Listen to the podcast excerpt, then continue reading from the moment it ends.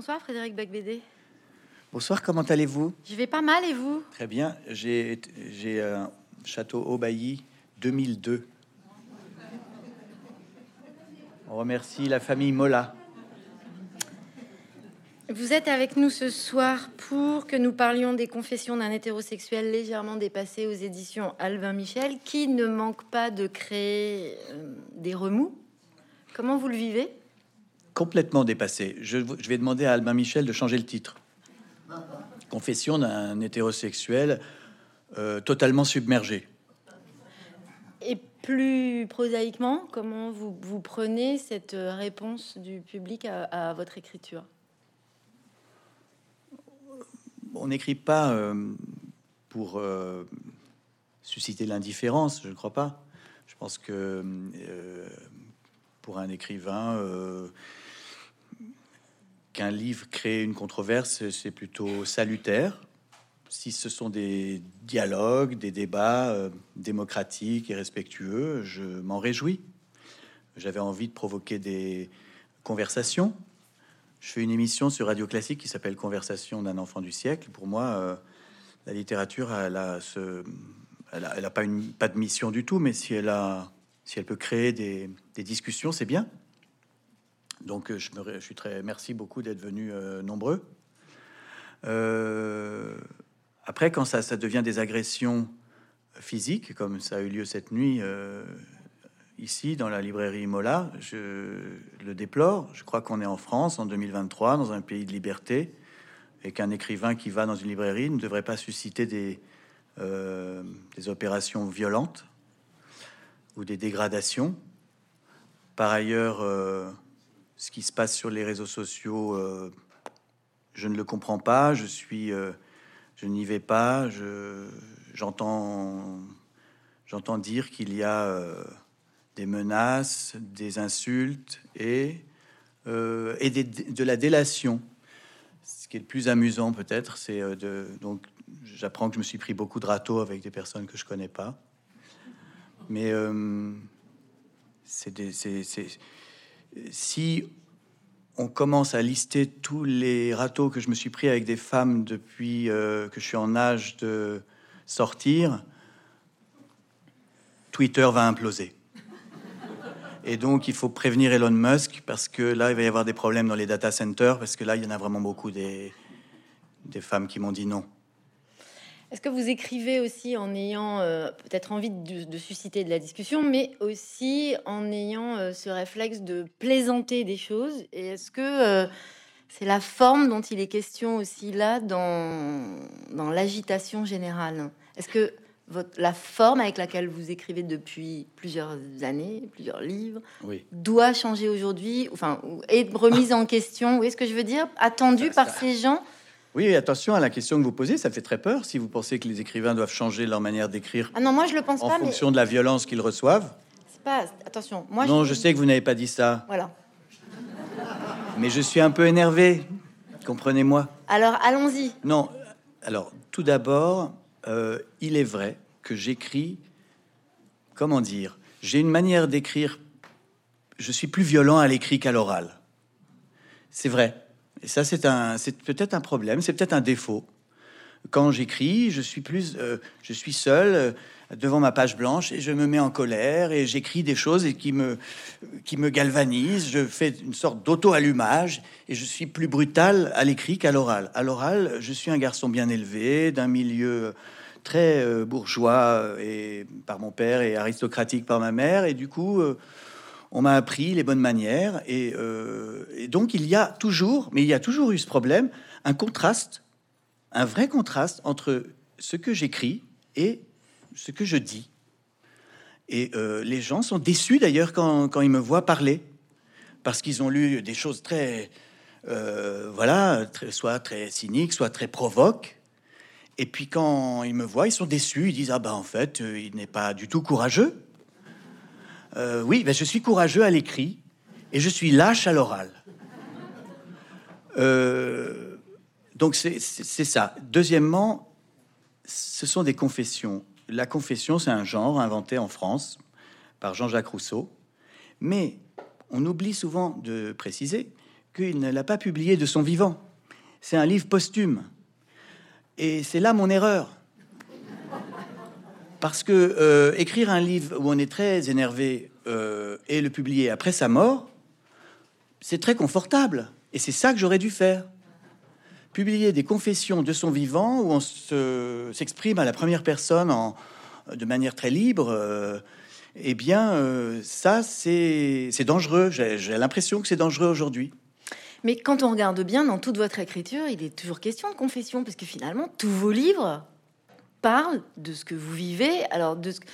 quand on pense à, 19, à 99 francs, on voit bien que d'un côté, vous dénoncez des choses, mais en même temps, ce qu'on vous reproche, les gens qui vous reprochent quelque chose en tout cas, c'est de le faire de façon complaisante.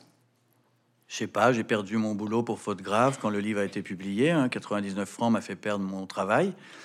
Euh, mais euh, non, les, livres, les livres que j'écris ont toujours suscité des réactions, euh, y compris L'amour dure trois ans, qui a fait de la peine à, des proches. C'est curieux, c'est curieux, c'est comme ça. Chacun a, son style. Vous dites c'est curieux parce que vous vous rendez pas compte pourquoi J'aimerais écrire des livres calmes et bucoliques, euh, des livres de Marie-Hélène Lafont ou de Pierre Bergougnou. Ou d'Annie Ernaux Annie Ernaux, non, n'est pas un écrivain calme. Annie Ernaux, euh, on peut critiquer Annie Ernaux si vous voulez. Bah, c'est pas moi qui le fais, c'est vous dans votre. Il y a beaucoup de choses à dire sur Annie Ernaux, mais c'est un écrivain qui a provoqué toute sa vie des réactions très violentes. Euh, donc, je dirais que là, pour le coup, elle devrait me souhaiter la bienvenue au club. Mais non, je ne sais pas quoi vous dire sur la. Euh, j'avais quand j'ai eu envie d'écrire un livre sur le désir, euh, sur euh, en gros un homme qui aime les femmes après MeToo, j'étais surpris que personne ne l'ait fait. Maintenant, je sais pourquoi.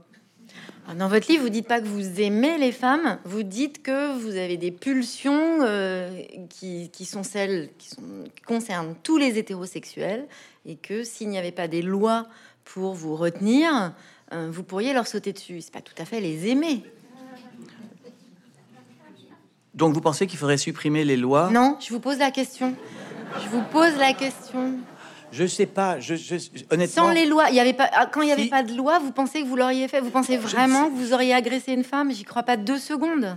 Je suis euh, trop timide, euh, probablement, mais je, je pense qu'il y a une bête sauvage dans tous les Ouais, dans tous les hommes, pas seulement les hétéros, les homos aussi. Hein. Je parle de, du désir euh, homosexuel euh, qui est très très frénétique. Il n'y a pas de différence, à mon avis, entre homo et hétéro à ce niveau-là. Pourquoi C'est une réalité qui est une réalité que je, que je trouve, enfin, qui est un sujet central dans la société. On doit pouvoir en parler librement et expliquer que oui, c'est bien qu'il y ait des lois, c'est bien qu'il y ait une justice, c'est bien que les gens qui euh, commettent des, délits et des crimes sexuels soient euh, pourchassés, arrêtés, mis en prison. Mais ça sous-entend que les hommes ne sont pas capables que, tout seuls. les autres hommes se contrôlent. Les autres, oui, euh, beaucoup d'hommes.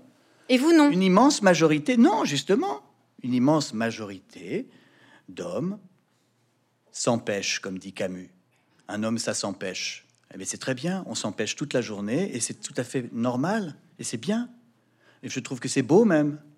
J'essaie de juste, il y a une page où je dis ça, et ensuite il y a une progression où j'explique tout ce qui, tout ce qui permet et tout ce qui euh, rend le désir beau aussi. Vous dites à un moment donné dans le livre, vous dites que vous regrettez de pas être homosexuel parce que finalement ce serait plus simple. Ah, je pense quand même que eux savent organiser la, comment dire, la satisfaction de leurs désirs. Certains d'entre eux ont réussi à, oui, à organiser un système de, euh, oui, une sexualité assez, assez, frénétique, euh, mais ce n'est pas tous les homosexuels. Euh, il y a des maintenant des homosexuels, beaucoup sont mariés, hein, ils, sont, ils ont une vie très bourgeoise. Donc, je ne sais pas très bien où vous voulez m'emmener. Ah non, bah je j'essaye de vous suivre, c'est différent.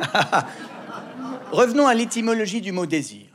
Alors, l'étymologie du mot désir, D'abord, le, D. Euh, le D, c'est le préfixe privatif.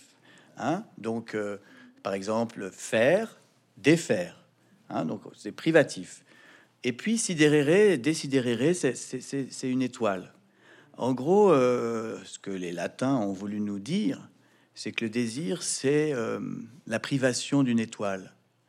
Donc on est là, on a envie de suivre cette étoile, on a envie de euh, voilà d'attraper quelque chose qui n'est pas qui nous échappe. Disons que c'est désirer quelqu'un, c'est c'est c'est poétique. Tel que vous l'écrivez, je l'aurais pas, je l'aurais pas désigné de cette façon. Nous sommes chez Mola, c'est la plus grande librairie de France, et sur les étagères de Mola, on peut trouver, par exemple, Tropique du cancer d'Henri Miller, écrit il y a un siècle. Euh, si on compare mon livre à Tropique du cancer, je dirais que c'est comme comparer euh, un concert de ACDC à un concert de Chantal Goya. C'est vous qui seriez Chantal Goya Je serais Chantal Goya. Ok. Après, vous avez également, euh, je pense, en vente chez Mola, vous avez euh, Portnoy, la plainte de Portnoy, qui est en Pléiade depuis un an. La plainte de Portnoy de Philip Roth, dans lequel il y a un chapitre intitulé Fou de la chatte. Je me suis pas permis, je suis pas allé jusque là. Oui, vous avez bien fait vraisemblablement. Mais en attendant, est-ce que vous avez remarqué qu'entre temps, il s'est passé un truc qui s'appelle MeToo et que du coup, des choses qui sont passées d'une certaine façon avant, c'est pas mon opinion que je suis en train de vous dire, c'est un constat. Mais qui qui font que après MeToo, les choses ne sont peut-être pas lues ou envisagées de la même façon. Il est bien question de ça. Il est question de censure. Il est question de censure. Ah. Exactement. Il est question. Et donc, ma question est légitime de vous dire. Alors, qu'est-ce que vous allez faire de cette censure à l'avenir Voilà. Vous êtes un écrivain. Vous écrivez régulièrement des ouvrages. En quoi cette censure que vous vivez là de façon prégnante affecte, je sais pas, votre écriture à venir? Je suis contre toute forme de censure. Je suis pour la liberté absolue de l'écrivain. Je suis français. Je vis dans un pays qui est fier de sa liberté d'expression. C'est un droit de l'homme fondamental. Nous sommes dans une démocratie. On ne discute, pas avec la liberté. Euh, donc je suis extrêmement ferme là-dessus. Je suis contre la censure parce que quand on commence à censurer, où est-ce que ça s'arrête? Euh, Chaque fois qu'on a brûlé des livres, chaque fois qu'on a euh, dégradé des librairies, ce qui est arrivé hier soir à Bordeaux. Chaque fois qu'on s'attaque à la liberté des écrivains, des artistes, qu'on veut limiter cette liberté, on sait où ça finit. Ça s'est passé beaucoup au XXe siècle.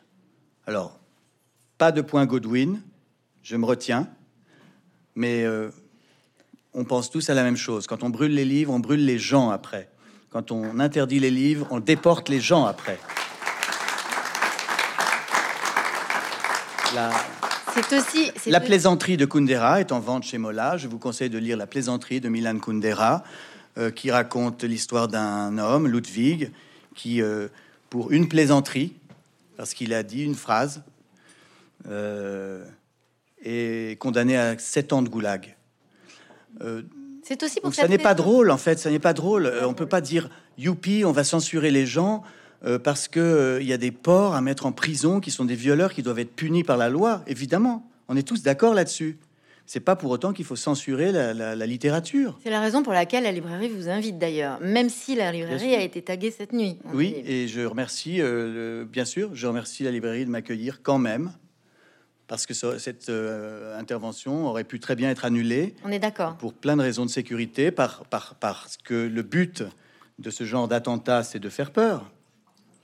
Euh, moi, j'ai déjà eu euh, un tagage de ma maison. Ça, c'est le premier chapitre de votre livre, et on va y venir maintenant, parce qu'il y a aussi beaucoup d'autres choses dans ce livre quand même. Et dans ce premier hmm. chapitre, vous alors finalement, on s'interroge aussi, on peut s'interroger, je vous interroge sur le mot victime, sur le sens que le mot victime a en 2023, puisque vous démarrez votre livre en racontant un épisode d'une grande violence, qui est le fait que vous avez été attaqué chez vous finalement, puisque votre maison a été totalement taguée il y a quelques années. Recouverte d'un dripping à la Jackson Pollock, d'art contemporain très très très postmoderne. Euh, oui, oui, avec des injures et, euh, sur toute la terrasse, la maison, la voiture et l'extérieur aussi, le portail extérieur.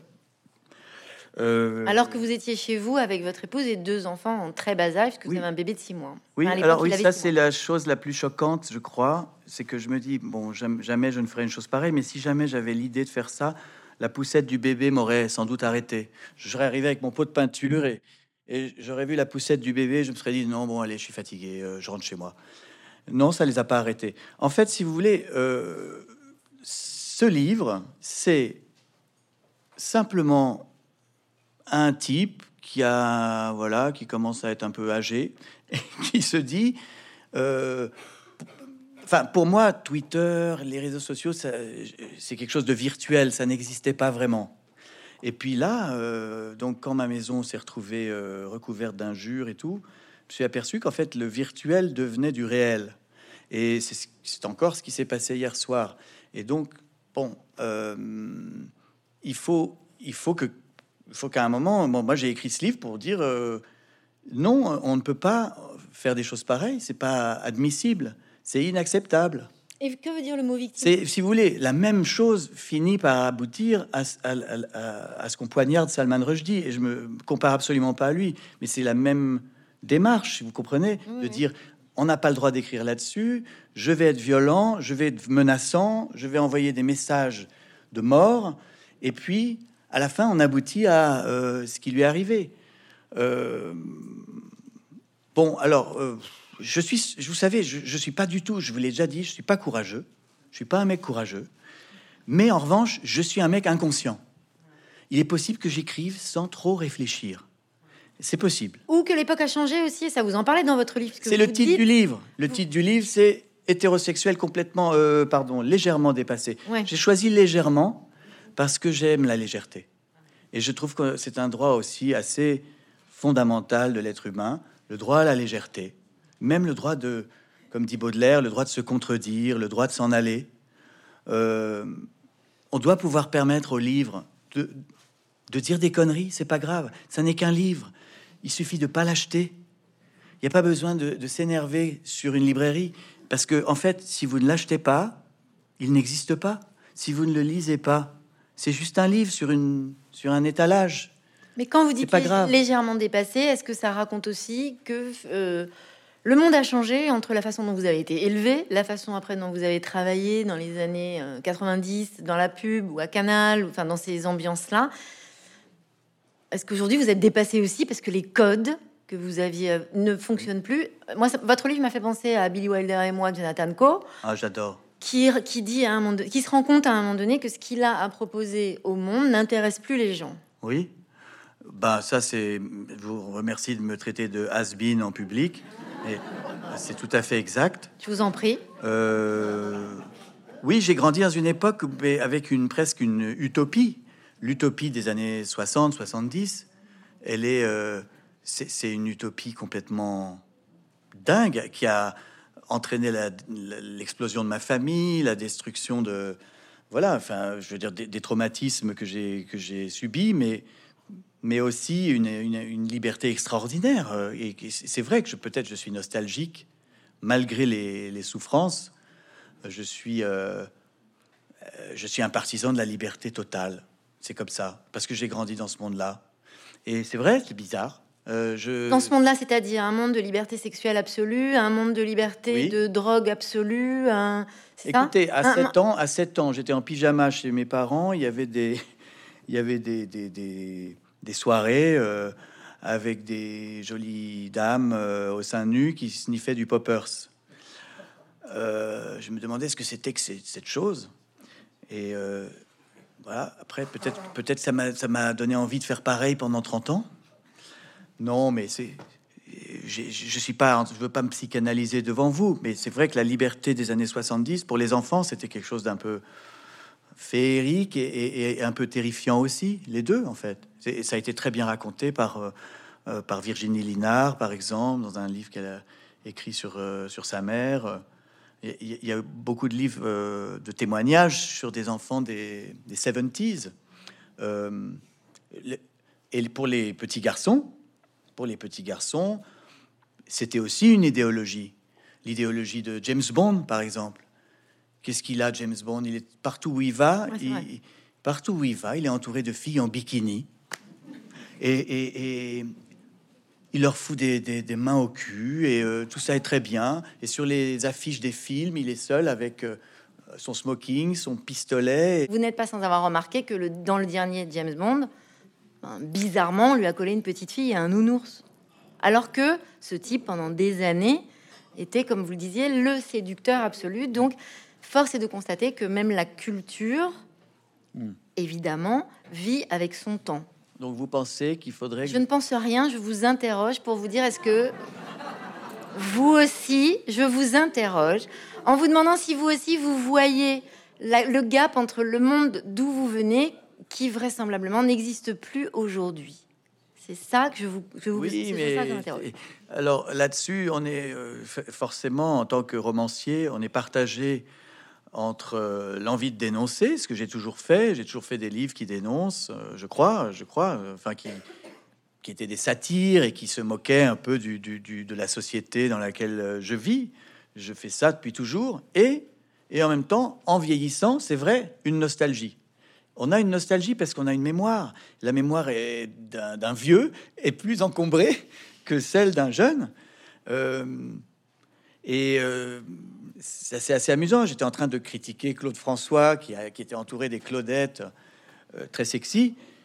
J'étais pas en train de dire que c'était un mec bien.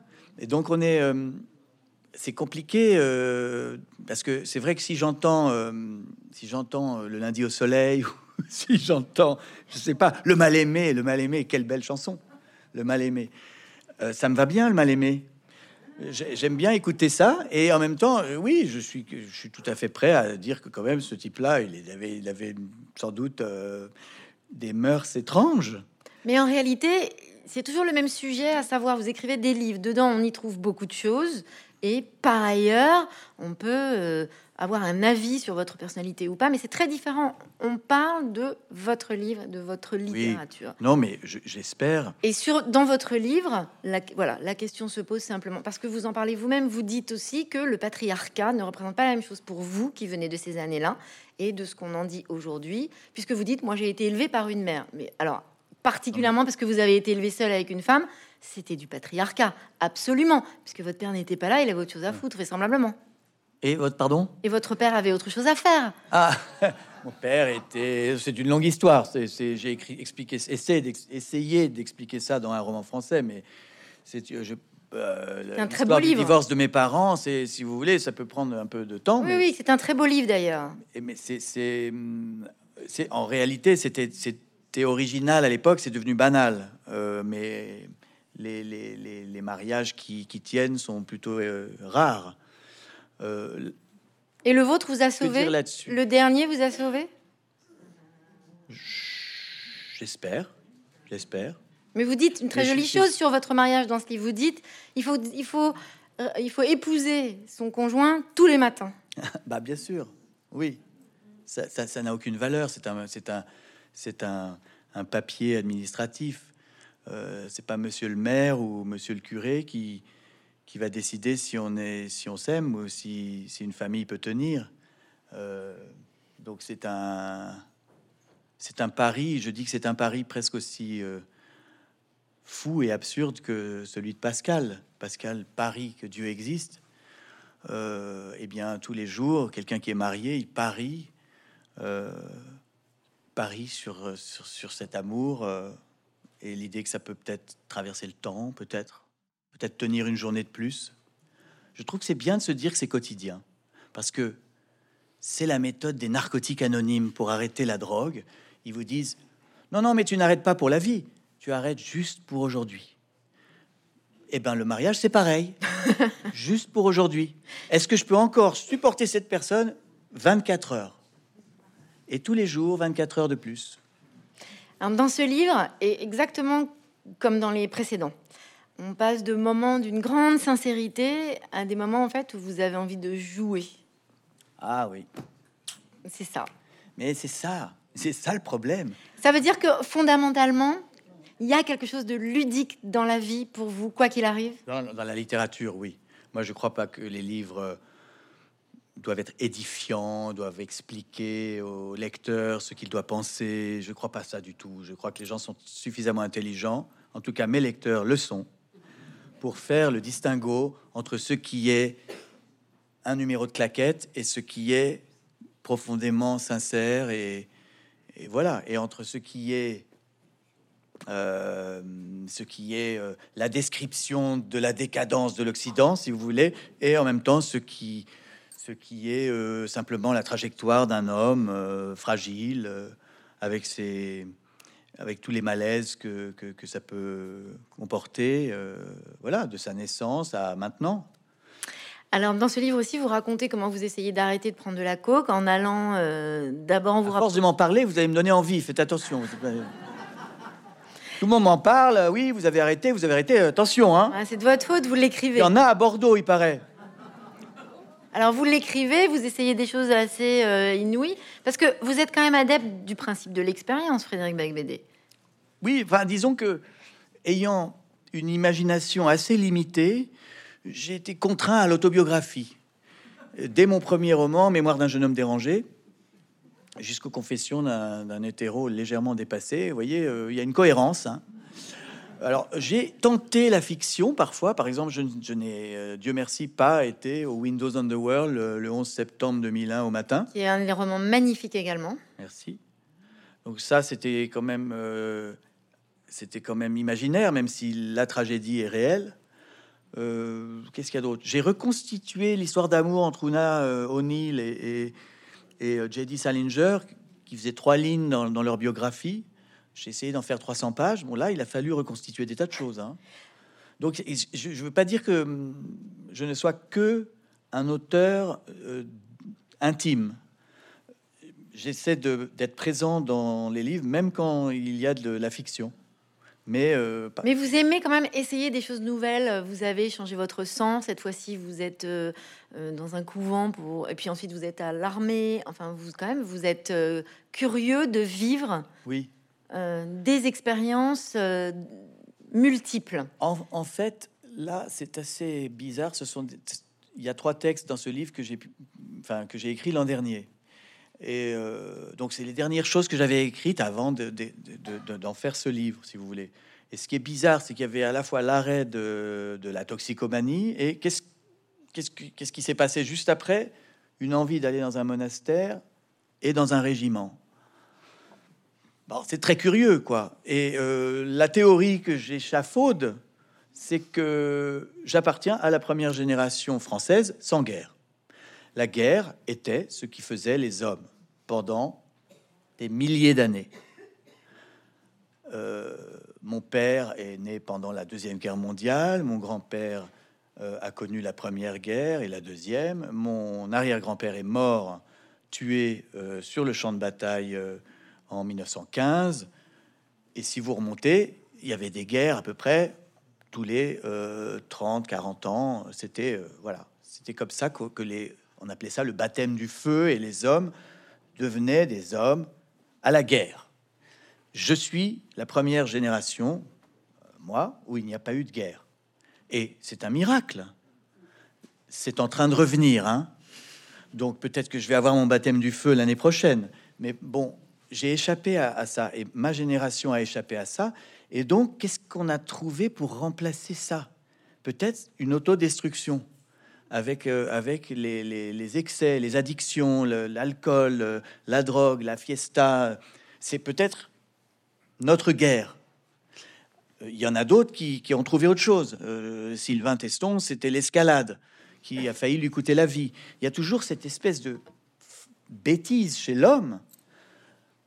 Je ne peux pas parler pour les femmes. Je, ne sais pas si les femmes sont comme les hommes à ce niveau-là, mais en tout cas, chez les hommes, une espèce de goût du risque et du danger qui, euh, qui fait que pour se prouver qu'on est viril, on, doit risquer sa peau, on doit s'abîmer, on doit se faire du mal. Alors, euh, je ne prétends pas avoir raison, c'est ma théorie que je vous expose là. Et donc, euh, il y a eu ça, et puis, oui, je voulais expliquer pourquoi le monastère et le régiment. Bah, parce que, justement, si on arrête de s'autodétruire, très vite, l'idée de la religion et l'idée de la guerre euh, reviennent, reviennent spontanément. J'ai euh, été éduqué dans la religion catholique. comme tous les enfants qui ont été au catéchisme, c'est en moi pour toujours. Ça ne partira jamais. Je suis constitué de, Jésus-Christ et de, et de cette histoire, cette, cette, cette foi, en fait, que j'ai eue, parce que les enfants croient euh, spontanément quand on les éduque euh, dans la religion, ils croient. On croit à, 8 ans, à 7, euh, jusqu'à peut-être moi, peut-être 12, 13, 14 ans, je sais plus très bien quand, quand tout d'un coup, l'idée d'aller dans des soirées, dans des booms, a remplacé l'idée de, de demander pardon pour mes péchés. Et donc, ça, c'est pour toujours. Et puis, et puis l'armée, j'ai fait mon service militaire, j'ai pas tellement aimé, mais malgré tout, euh, dans cet endroit-là, il y a une solidarité, il y a euh, une chaleur humaine, il y a une et puis et puis il y a l'idée de défendre quelque chose qui nous est supérieur, qui est la France. Et oui, je suis désolé, c'est quelque chose de d'assez d'assez magnifique. Ces gens qui vont sacrifier leur vie pour leur pays, moi, pardon, excusez-moi. Ça doit être le vin. Mais hum, euh, dans ces pages que vous racontez justement, notamment quand vous êtes à l'armée, hum, on a la sensation quand on vous lit que ce que vous aimez aussi, c'est le principe du groupe, que ça, ça vous manque. Oui, j'ai toujours cherché des bandes, c'est très bizarre. Quand j'étais étudiant à Sciences Po, j'avais créé un club, le, Cacas, Club, Avec, euh, avec des copains et, des, copines. Euh, et j'ai toujours besoin de cette, cette chaleur. Je, je, pense, je sais pas, j'aime être seul pour travailler, mais j'aime aussi euh, la, foule. J'aime bien la foule, j'aime bien les avoir. Et puis les conversations, c'est ça. Mon truc, c'est ça, c'est que je, veux qu'on débatte, qu'on discute. Euh, je trouve que ça rend plus intelligent d'être avec d'autres êtres humains.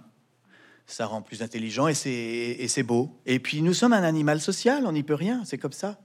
Est-ce qu'il y a quelque chose de l'ordre de la formule de Sartre, penser contre soi-même quand vous écrivez de cette façon-là Ou là, vous êtes avec moi en plateau, avec cette envie de dire, mais allons-y, discutons. Et puis dans ce livre, d'être un peu plus provocateur, d'être un peu plus. Et donc, est-ce qu'il y a quelque chose de cet ordre-là? Non, c'est la peur de l'ennui. Mais j'adore, j'aime beaucoup Sartre et euh, je, je, dois beaucoup aux mots, par exemple. Les mots de, de Sartre, c'est sans doute la plus belle euh, confession du XXe siècle, vraiment c'est exceptionnel. Et c'est venant de quelqu'un comme lui, euh, c'était très courageux de dire ben en fait, je suis un fils de bourgeois. Euh, mon père est mort quand j'étais petit, euh, et, c'était plutôt une bonne nouvelle parce que ça m'a, je suis devenu qui je suis parce que mon père est mort. Des choses très extrêmement simples, simples. Et Sartre, moi, il a dit énormément de conneries, bien sûr, mais mais hum, c'est l'auteur des mots. Et pour ça, respect absolu, euh, très grand écrivain. Et puis, euh, donc, donc, je sais plus pourquoi je me suis mis à parler de Sartre, mais vous disiez autre chose, en fait. Non, non, mais c'est très bien comme ça. Hein, non, non, non, mais c'est... Alors, la provoque. Euh, c'est la peur de l'ennui, parce que je suis critique littéraire, je reçois beaucoup de livres, et je supporte pas de m'emmerder quand je lis et alors encore moins quand j'écris. C'est comme ça. Alors il y a parfois sûrement trop d'effets. Sans doute qu'il y a peut-être une ou deux phrases dans ce livre. Bah oui, peut-être que je suis allé un peu trop loin. C'est possible. Mais encore une fois, euh, les livres sont un endroit différent de la vie. C'est un endroit où on doit pouvoir brusquer un peu le monde regarder le monde avec une certaine naïveté, avec une énergie, avec euh, un regard, euh, un regard de, je sais pas, d'enfant révolté. Euh, les livres peuvent être puérils, ils peuvent se tromper, ils peuvent être, ils peuvent être outranciers. J'adore cette phrase de Kafka. on ne doit lire que des livres qui vous mordent ou vous piquent. Oui, moi, quand un livre ne me mord pas, euh, je ne comprends pas pourquoi il a été écrit. Et euh, nous sommes en France. La France, c'est le pays de Rabelais. C'est un pays d'excès. C'est un pays de générosité, de panache, de folie. De... Les livres doivent être comme, euh, comme Rabelais. Elle vous manque cette époque-là? Elle est toujours là. Elle me manque pas. C'est passager. Euh, des gens qui comprennent pas ce que je, ce que je dis, qui disent victime, on te croit, alors que j'explique que je, je suis une victime, que j'ai souffert, que je veux qu'on me croie. Ils n'ont pas compris mon message. Euh, on s'interroge beaucoup sur le mot victime hein, quand on vous lit, parce qu'on se demande aussi si ce mot euh, n'est pas en train de prendre un virage depuis quelques années, puisque facilement, c'est un mot utilisé peut-être sans précaution. Qu'est-ce que vous en pensez, vous, de ce mot victime? Parce que vous, le dites vous-même au début, vous dites, bah, finalement, moi aussi, je suis une victime. Mais il y a un finalement d'abord. C'est un peu un problème euh, pour la littérature, euh, puisqu'aujourd'hui on, bah, on est envahi de livres de victimes et euh, on a l'impression que parce que quelqu'un a une souffrance, ça suffit, mais pas du tout. Ce qui compte, c'est le style. Vous pouvez souffrir le martyr si vous n'avez pas de talent. vous n'êtes pas un écrivain, vous n'êtes pas littéraire, donc c'est un, problème, ça, je pense, euh, c'est pas parce qu'on a mal qu'on a du génie. Euh, deuxièmement, euh, je sais, tout le monde est victime. En réalité, en réalité, tous les gens qui sont ici ont eu des souffrances, ils ont eu des traumatismes.